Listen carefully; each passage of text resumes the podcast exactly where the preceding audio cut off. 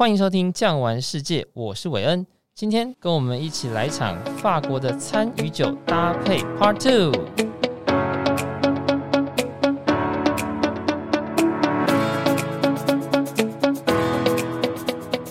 上一集呢，我们邀请到了法国通 Spencer 大哥来跟我们聊了非常多有关于酒到底该怎么选择。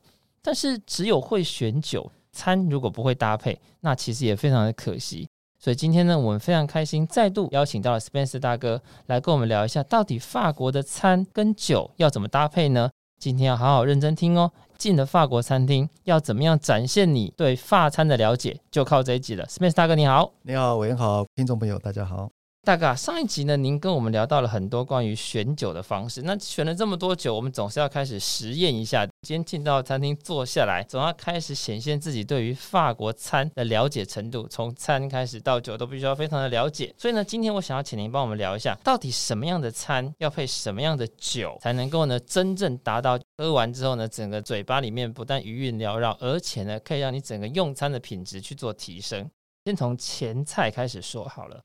一般来说啊，台湾人到了法国餐厅之后，我们最常看到的前菜有三种：鹅肝、焗烤的瓜牛，那你也会看到法式的洋葱汤。以这三种来说，可以请 Spencer 跟我们聊一下鹅肝、瓜牛跟洋葱汤分别适合哪一种酒？那选择的原因又是什么呢？好的，那我们从鹅肝跟田螺的。起源开始，那田螺我们知道，台湾最容易吃到的法式的，可能可能就是田螺。那田螺是来自于勃艮第，比较稍微东北边。勃艮第这边的话，可以想象一下，我们说过，原则上就是轻的搭轻的，重口味搭红酒比较厚重的。那我们可以想象一下，田螺的话本身酱汁不会那么的浓稠，这个时候就很可能会选比较轻盈的红酒，因为勃艮第比较有名，还是红酒。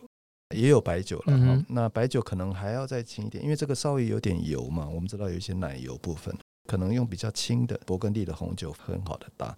我们比较会去搭当地的酒啊。另外一个例子就是，譬如说我们到海边有生蚝，生蚝我们有时候在前菜也吃。最有名的叫做夏布利，夏布利它是一种夏多内葡萄，那它这个东西本身就有一些矿物质的味道，就很搭的生蚝。因为我们知道，在海边的土壤里也会有一些贝壳类的，是很很奇妙的，就是葡萄园里面这个根进去有很多贝壳，就是以前是海底的地方，那它矿物质的味道就会跑到你的果实，然后甚至跑到你最后的产品酒里面。那这种矿物质搭这个生蚝就很配。您刚刚讲的田螺就是一个很好的例子，我觉得，然后因为勃艮第的酒黑皮莫它不会非常的厚重。然后鹅肝事实上现在有比较新潮的配法，因为鹅肝本身不会细致嘛，哈，你也不能用很重口味的红酒，一般用白酒是 OK 的，甚至气泡酒也 OK。可是现在有一种新的吃法，就是放到最后。英国人发现说，鹅肝事实上搭一些微甜的甜酒是非常搭的。所以现在也有一些比较新潮的餐厅，他把鹅肝放在最后，可以来搭一些甜酒。我们一般喝甜酒还是在最后。那当然，如果你要在前菜吃，前菜鹅肝常常我们想象到就是抹在吐司上，那这个就比较像在前菜吃。那你也可以搭比较微甜，不用那么干的哈，稍微微甜的。总之，他们发现这个鹅肝跟稍微微甜的酒是很配的。我们听众下次可以来试试看。那汤类呢？因为我们知道，其实有些时候像我们台湾人到欧洲去的时候，第一道通常都会选的是汤，尤其当外面天气冷的时候。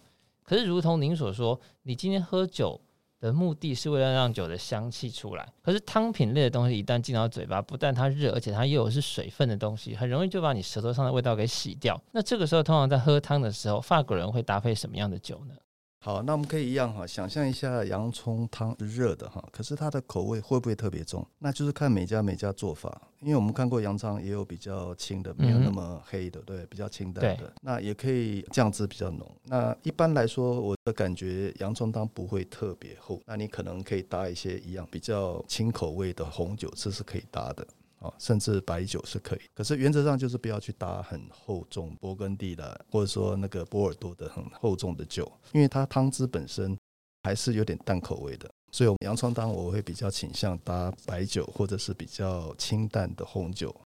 了解。好，我们讲完了前菜之后呢，接下来我们来聊聊关于主菜。那我们知道正统的法餐其实不单单是只有一种主菜，有的时候它可能会有一道的海鲜跟一道的肉类。那在海鲜跟肉类的部分，除了您刚刚所提到今天是比较重的味道，就搭比较重味道的酒之外，比如说我们先以海鲜来说好了，我今天如果吃到的是龙虾，今天点了一道龙虾，这么贵的一个龙虾，那我应该要搭配什么样的酒呢？跟它的做法是不是也有关系？好的，那龙虾本身当然酱汁也有很浓厚的哈，也有比较清淡的。可是我们可以想象一下，龙虾本身它没有很多色味，对不对？嗯、不像这个牛排。对。那我们知道牛排的话，它色跟这个单宁是比较能够互相来牵制的啊，所以基本上龙虾本身也不适合太厚重的红酒，因为红酒太厚会盖掉这个龙虾本身的鲜美的味道。所以这就为什么人家说白色酱汁或白色的肉搭白酒。红色的肉就搭红酒，是这样来的啊，所以这个原则大致上是没有差得很远啊。那甚至有一些鸡肉，对不对？鸡肉是白肉嘛，所以我们一般是搭白酒。所以龙虾基本上的原则还是搭白酒比较合适。海鲜跟鱼类，就是您会比较建议，就是用比较轻的，甚至呢是用酸度稍微高一点的酒来提它这个鲜味，因为毕竟我们知道吃海鲜最重要吃的就是鲜度嘛。如果你今天把它弄很浓厚的酱汁下去做的话，那你反而吃不到这个龙虾的甜，甚至是这个鱼的鲜美。的鲜味，对，没错没错。上一集其实有聊到关于鹿肉啊、野兔肉，我们先请教一下 Spencer 大哥，就是在波尔多当地或在法国南部，为什么他们会吃这么多的野味？其他国家可能就是牛羊猪鸡这四样，可好像法国这样子一个文化大国，跟以前中国一样，就是会有很多的野味上桌。就您所知，为什么法国人会有这么多野味可以吃，或者是他们会知道如何料理这么多的野味呢？事实上，现代的人比例上还是没那么高了。可是，在传统上的确野味蛮多的，好像早期鹿肉、兔肉，甚至还有一些青蛙肉，在法国的确你可以看到兔子。整只的兔子剥了皮在那边，还是蛮多人吃的。可能跟他们打猎的传统有关系。那他们还是有一些区域是在某个打猎季节是可以合法去打的啊。可是它有规定这个区域，然后这个时段你可以打。所以在传统上，这些菜也会上桌。南部比较多，可能是因为多森林的地方。像我在波尔多那附近就有一些森林，甚至有黑松露，都是在森林里面去找的。那在森林里也会有动物可以打猎。那这种野味事实上偶尔吃蛮好吃，当然有些人会怕那个膻味，就跟澳大利亚人他们也吃袋鼠嘛。我吃过一次袋鼠，哇，那个膻味超重，我就很需要很强的澳大利亚酒来压这个味道。那我顺带一提，就是您刚刚讲的英国人到那边写小说，因为英国人比较冷，纬度比较北，它有坏处，它的物产会比较单纯。就好像我们到南边的话，西班牙、法国、南法，它的蔬菜水果非常多，能够变换出来的菜肴比较多。就是您刚刚讲的那本彼得梅尔的那本《山居岁月》，因为那边的食材太多了，甚至我们在南法，譬如说有很多炖菜啊、茄子啊，这些都可以利用。可是，在英国就没有，到那边哇，就可以大肆的宣扬一下。那刚刚的猎物也是这样来的，久而久之就跟中国人一样，变成一个美食的民族。了解。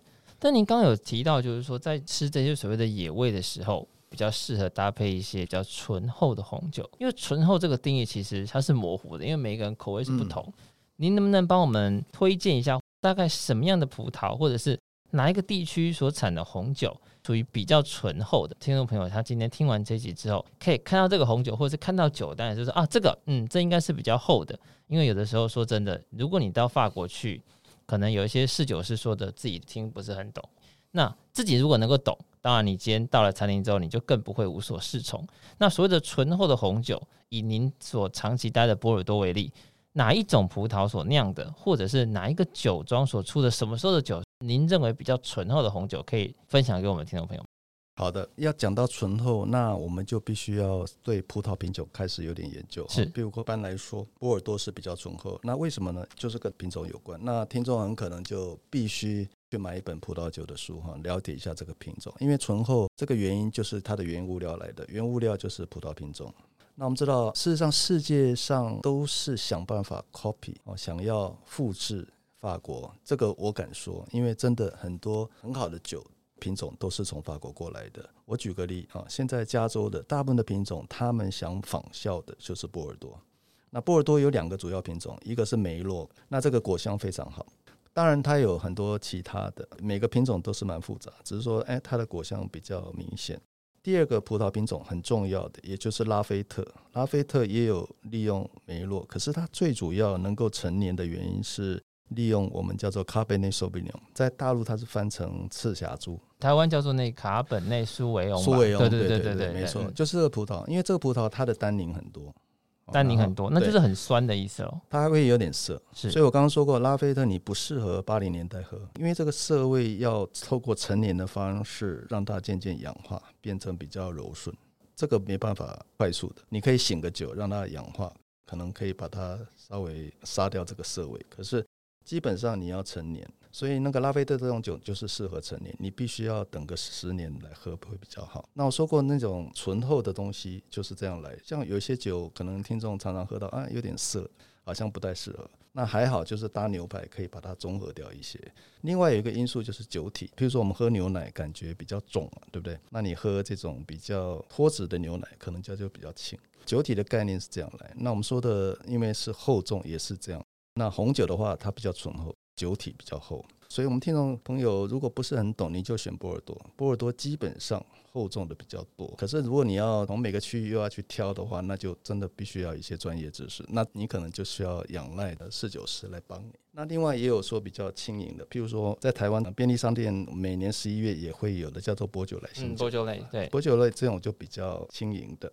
它是完全在喝果香的。它轻盈的原因是什么？是因为它没有陈年吗？还是说它的葡萄品种的关系？一样是葡萄品种，因为我们要知道薄酒来新酒，它的葡萄品种叫做嘎美。佳美酒，嗯哼，它是单一品种哈。那波尔多大部分都是混酿，混酿就是说它有利用每个葡萄品种的特色。我刚刚讲的梅洛的果香，再加上卡贝内苏苏维翁的呃涩味，就是它的单宁。可是嘎美这个品种就是波酒莱新酒，它纯粹就是果香啊。所以波酒莱新酒你就不适合成年嘛，一定要越年轻喝掉越好，不然果香都没有了，那不就很可惜？对对对对，果香它还是会挥发，虽然你在瓶子里，可是它渐渐还是会退化。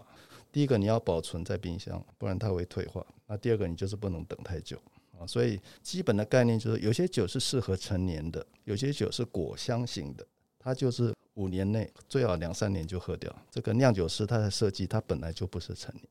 那一般来说还是跟产区有关系，所以我们听众还是要稍微有点学习。波尔多是比较厚重，对不对？那你比较适合大肉。那如果你要比较轻盈喝果香的前菜在喝的。举个例，就是像薄酒来区的，或者是比较勃艮第的。勃艮第有这个黑皮诺，它也是比较清淡一点，酿出来酒的味道是会稍微清淡一点的这样。对对对。不过您刚刚有说到牛肉，因为所谓比较涩，可能会搭配单宁比较高的一些涩味比较重的酒来去做一个平衡。但我们知道，好像羊肉在我们台湾吃的很少，但是法国人却很爱吃。那通常来讲，羊肉在法国，它的菜的做法是什么？那又搭配什么样的酒会比较好呢？因为羊肉好像又比较圆润，那这圆润的话，搭配什么就会比较好？可以跟我们听众聊一下吗？好，羊肉听到就会想到有一个膻味，对？台湾很多人就是最怕就是啊会有这个膻味，所以台湾都把它做成羊肉炉，或者是拿去炒沙茶。没错，但是在法国，甚至比起牛肉还要来的高档的料理，没错。对对。我比较喜欢吃的羊肉还是有点丁骨哈，带个骨头，这个煎起来非常好嘛。那的确它是有点膻味。羊肉虽然没有像大牛排那么涩，可是它的肉质还有油腻的部分，基本上还是用红酒会比较合适哈。如果你要搭白酒也是可以，可能就是酱汁的部分就是要小心，因为羊肉会有个膻味。那我说过厚重的红酒还是可以把它中和掉一些，就跟刚刚野味的概念是一样的。那为什么法国有这么多羊？呃，甚至在我乡村的庭园里有很多草，我们有时候会甚至会借邻居的羊当做天然的除草，因为羊它也不像牛那么大，需要比较大块的山坡地，所以对小型这种村庄来说，羊是比较方便的。像我觉得有些吃天然草的羊，事实上它膻味还好啊，我还可以接受。那不只是羊肉了，他们也有很多羊的启示，那更是一种考验。因为羊的起司一定会有膻味，嗯哼啊，这种味道强的起司也是一样搭浓厚的红酒，因为它可以把它中和掉一些，所以原则上起司跟肉都是有点类似，搭配酒来说。法国人在料理羊肉的时候，不单单是煎羊排这么简单，他们会用很多种不同的酱汁，包含了比较酸的酱汁或比较甜的酱汁来去中和您刚刚所说的那个膻味，并且来引出这个羊肉它本身的鲜甜味，对不对？没错。那您刚刚提到 cheese 啊，首先想要请您先帮我们介绍一下，因为我们知道欧洲人 cheese 吃很多，可是呢，每一个国家的 cheese 又不一样。就像荷兰还有 cheese，，我们称为高达；瑞士也有自己的 cheese，，但是法国的 cheese 好像种类特别的多。法国的家乐福它都有那种一大排的 cheese，，里面有各式各样的可以选择的那种小块的。法国的 cheese，，请问一下，在法国人的餐桌上面是占着什么样的地位？这个可以先跟我们听众朋友聊一下吗？起司是法国的灵魂。到灵魂的地步了。很多法国人来台湾，最想念他们家乡的就是起司，因为台湾的起司还不够多。虽然我们有家乐福，可是种类还是有限。可见一般，起司的地位在法国人的心目中。我女儿是在起司店打工的，她老板赚很多钱。法国的起司店吗？对，是它就在地方市场，它不是固定的店铺，是它是一个很大的车子。我们看到一些法国电影，它就是一种餐车这种感觉哈，可以移动的。为什么？因为它的本地市场的概念是巡回的。我们知道法国有很多小村落，礼拜二、礼拜四固定到这个村庄去摆，所以它不是店面。这样有个好处哈，每个村庄都有一些年纪大的，他们就知道，哎，固定礼拜二就是可以买菜。所以法国有这个传统是相当有趣，所以事实上我们团员旅游的时候逛地方市场也是一个很有趣的。那我女儿一边念书，礼拜六固定帮她老板卖 cheese，她老板哇做得非常好，甚至招待他们冬天的时候整个团队去滑雪 免费。我女儿第一次滑雪很高兴，就是起司店老板招待她的。您刚刚所提起司是法国餐桌上的灵魂，对于法国人来说有点像是回忆中的味道。那在法国来说，吃起司的时机是什么时候？是早餐吗？它是二十四小时家里都有一大块摆在那边，想吃就吃，还是说做什么样的料理的时候，非得把它放进去，就不会单单只有说好我汉堡要不要加起司，而是作为一个独立的餐，还是午餐吃，还是作为餐后搭配吃？大概是什么时候吃呢？好，起司盘的地位在法国的餐大概是最后一道。就是主菜完之后，他会上起司盘，甚至最后要上的时候，你可以选你要起司盘还是要来一个水果盘。那往往是起司盘，因为他们非常喜欢起司，而且起司盘一般四五种让你去切。像我的朋友招待朋友，一定会最后一道起司盘上面有刀子，你可以切比较硬的，或者是你刚刚讲的比较软的，一样留一些法国面包。法国面包很有趣，法国面包。就是必须要免费供应。我们记得在很多国家，面包是要钱，但是法国面包是免费，就是不成文的规定。是是是。所以我们可以记得，哎，永远就是，哎，面包不够了，他会继续再帮你添。那法国面包它的功用 在主餐里面是很有趣。我每次都看到，为什么他们最后主菜的盘子都干干净净，好像被舌头舔过？原来他们都是拿法国面包，把最后的酱汁慢慢再把它吸上面包再来吃，这是很法国的吃法。是。然后面包最后在起司盘的地位一样的，因为有一些比较柔质的 cream 的，就是要抹在面包，甚至鹅肝酱也是。那我刚刚讲过那个羊起司，吃起来很恶心，味道太重。可是后来发觉，哎，抹到面包就 OK 了，吃起来还不错啊。所以我们要记得，起司是灵魂，一般也要搭着面包。然后它是在最后一道。事实上，法国人的冰箱随时都有起司，那有时候饿了，甚至吃个一片。可能在圣诞节买最多的就是起司，所以为什么我大女儿她老板赚那么多钱？圣诞节一买，哇，一个客人都买一百三十欧哎，一百四十欧，他可以买掉那么多钱，四五千块的，四五千块哦，圣诞节哦，所以你看法国到处都是起司店，啊，那原则上还是一样，比较轻盈的起司，你是搭比较清淡的酒，或者说我们刚刚讲的那个羊的起司，味道厚重，你就可以搭比较重口味的红酒了。那您刚好提到，就是说一些比较新的吃法，把起司当做主菜之后甜点之前的一道菜。那那个时候所搭的酒，到底是比较适合刚刚所喝的那个厚重红酒，还是比较适合后面接下来所要给的比较甜的酒呢？那个时候的酒的选择会是什么？好，这个问题蛮有趣的，可以想想看，主菜你已经吃的差不多了，最后一道也是厚重的。那也比较难再喝回来，你懂我意思吗？因为我们已经喝掉比较重口味，那当然你必须要去清你的味蕾。有时候比较正式的，它真的可能会让你清味蕾哈，会上一道比较中间型的。现在很有名，就是会用那个 soba 冰沙，让你的嘴巴知道说我们开始要吃一些别的东西了，对不对？对，没错。有时候在强烈的几道主菜中间会给你冰沙去清你的味蕾，或者是说要吃起司的时候，你可能必须要重新。调整的味蕾。比较一般的吃法，很可能就还是把前面的酒继续喝嘛，或者说你就暂时不要喝。你的起司盘可能有一些比较轻的。当然，如果你吃到蓝莓起司，你还是可以利用你还没喝完的红酒嘛。一般可能起司盘你就不太会说另外再去点一个酒来搭配起司。大概是已经到结尾了，然后你后面还有一个甜点要吃。嗯，对，一般可能就不会再重新启动这个酒的机制来搭配，就是把前面的酒喝掉。准备甜点，再上一些甜酒来搭配。了解您的意思。那 Spencer 大哥，我想跟你请教一下，以您在法国这么久的经验呢，这个酒要怎么倒，在法国是不是也是一条学问？譬如说，我要帮他倒多少，然后大概什么时候快喝完了，剩下多少要帮他继续倒酒？法国没有一套标准，或者是有一些约定成熟的文化，这个可以跟我们聊一下吗？好的，倒酒来说。一般是差不多三分之一到一半，你要留大半上缘的位置，让来闻香气。一般我在帮人家倒都是倒三分之一到半就可以了。嗯，对。那原则上就是等他喝完，全部喝完，酒杯空了的时候再来倒。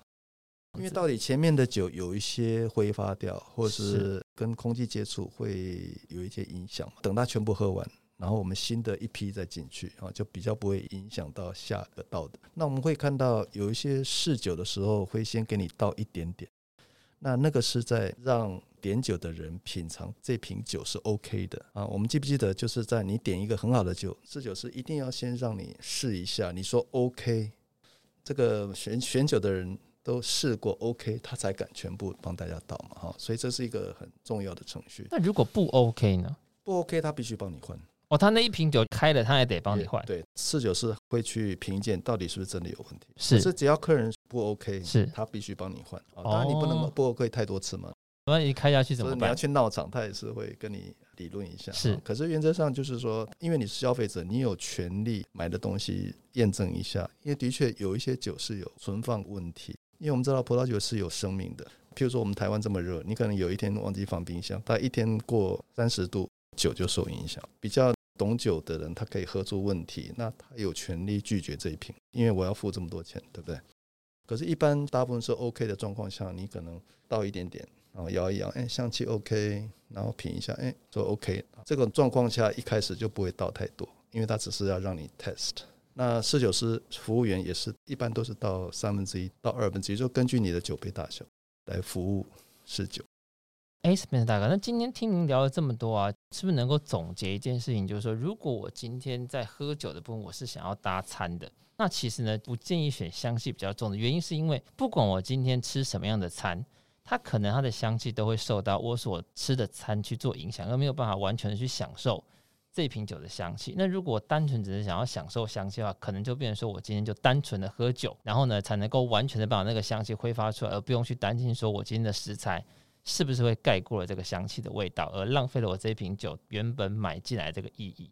那就您所知，就是我们知道喝酒是一个非常非常主观的一件事情，好不好喝？其实你觉得好喝的，我不见得觉得好喝；我们两个都觉得，不见得听众朋友觉得好喝。那到底怎么样的喝酒才能够喝到真正好喝的酒呢？是跟对的人喝，还是心情保持愉快之类的？这个部分可以跟我们听众朋友了解。法国人一般他在选酒或喝酒的时机，怎么样才能够？喝出最开心、最好喝的酒呢？好，你这观点是非常重要，因为葡萄酒是非常主观的，所以我们就知道人是有七情六欲的哈。酒的本身也是各种味蕾的一种搭配，事实上也不用太挑剔。如果你今天正好就喝到一杯自己喜欢，那就记住它这个酒标啊，你下次就是买，因为你喜欢。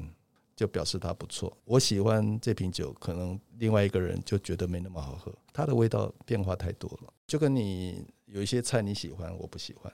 只要听众觉得，哎，这瓶好，你就买啊，就是很好喝，它就是好酒啊。所以没有绝对的，你不见得一定要买一两千块以上的才是有水准好喝的。葡萄酒要鉴定本身有一些基本的选择方式哈，这就是品酒师为什么有这个行业。还是一个基本的原则哈，比如说它香气的浓厚，或者说它味蕾里停留的时间，一些原则来断定这个酒的价钱。那另外一个就是说，喝酒的时机也很重要。假设说我要跟我心爱的女朋友一起喝，并且在这个时段一定是特别好喝，对不对？所以心情也是很重要。那如果说今天很窝囊，刚被老板骂完，摆一瓶拉菲特在你前面，可能也不会太好喝哈。所以我们要知道，喝酒的感觉还是跟自己的心情还有这个品味很有关系的，所以不用太介意这个酒的价钱啊。也是啊，刚刚 Spencer 大哥其实讲出了非常非常重要的一个饮酒态度，我想也是他长期旅居法国吸收到的法国的人，他们对于酒的一个概念。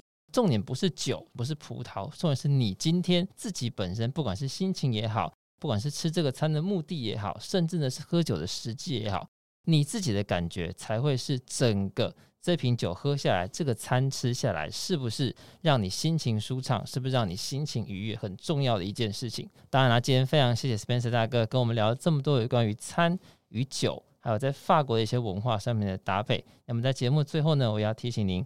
理性的饮酒，并且呢，保持心情的愉悦，身体健康。喝酒不开车，开车不喝酒才是最重要的事情。今天谢谢 Spencer 大哥，谢谢您，谢谢。好，谢谢维恩，好，谢谢，拜拜，拜拜。如果您喜欢今天的内容，别忘了帮我订阅，给五星好评，也欢迎到各大平台留言哦。感谢您的收听，我们下期见，拜拜。本节目由巨匠旅游制作播出。